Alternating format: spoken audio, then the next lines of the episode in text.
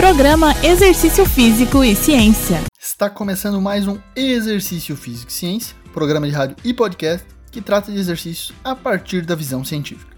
Em nosso trigésimo programa, algumas semanas atrás, falamos sobre a ciência sobre Covid-19 e exercícios, ou seja, que artigos científicos estavam disponíveis na literatura sobre esse tema. Naquela ocasião, tínhamos em torno de cinco estudos, tratando principalmente de como se manter ativo em casa durante a quarentena e os benefícios da atividade física. Temos notado uma elevada produção de conhecimento em 2020 devido à pandemia de Covid-19. Na nossa temática de estudo também não é diferente. Hoje propomos uma atualização do conteúdo científico para embasar profissionais, principalmente da educação física, mas também você que já pratica exercícios ou que quer iniciar de maneira mais consciente e baseada em ciência. O combate à inatividade física foi tema abordado em publicação sob a forma de comentário na Lancet, uma das principais revistas científicas do mundo, este focado nas doenças reumáticas.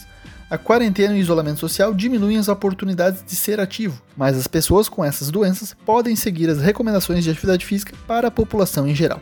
Os autores desse estudo sugerem que para cada 30 minutos que ficamos sentados em casa, devemos caminhar 2 minutos.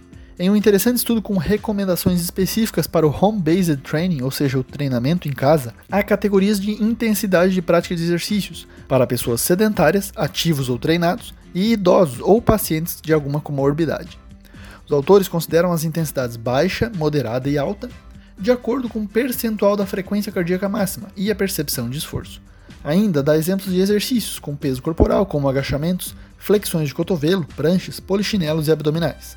Mais recentemente, notei que populações específicas têm sido levadas em consideração nas publicações, principalmente as crianças. Na China, que já vive outro momento da pandemia, comparado ao nosso, um artigo tratou de discutir ações e precauções para a volta das crianças e adolescentes à atividade física na escola. Teremos que ter diversos cuidados futuramente e isso deve ser baseado em ciência. Outra população específica abordada foi a de crianças com transtorno do espectro autista, tema que sugiro você escutar nosso programa de número 25. Nesse artigo foi feita uma análise dos benefícios da atividade física para as crianças, mas também exemplos de atividades físicas para o período de pandemia, como intervalos ativos, terapia com Lego, meditação, participação em turmas online, jogos educacionais e caminhadas pela casa, entre outros. Idosos frágeis foi tema de um editorial que discutiu a importância da atividade física nessa população.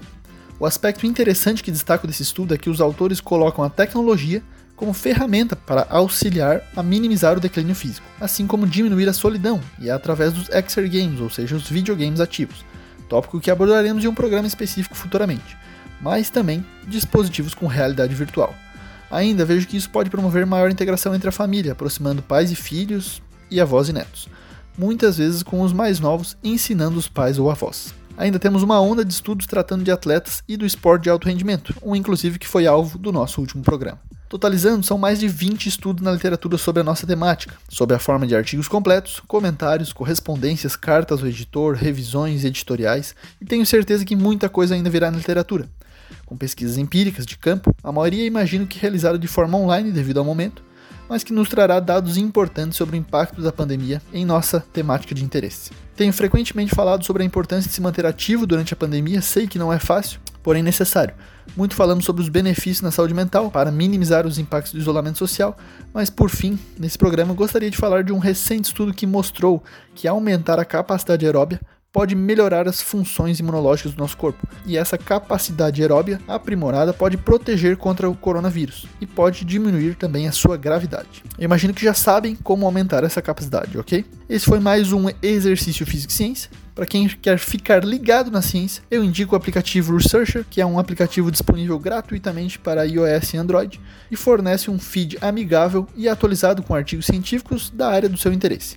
Amanhã teremos um programa extra falando exclusivamente sobre esse aplicativo. Lembrando que todos os nossos programas você encontra nas plataformas Spotify e Deezer, sob a forma de podcast. Um abraço e até a próxima. Você ouviu Exercício Físico e Ciência com o professor Fábio Dominski.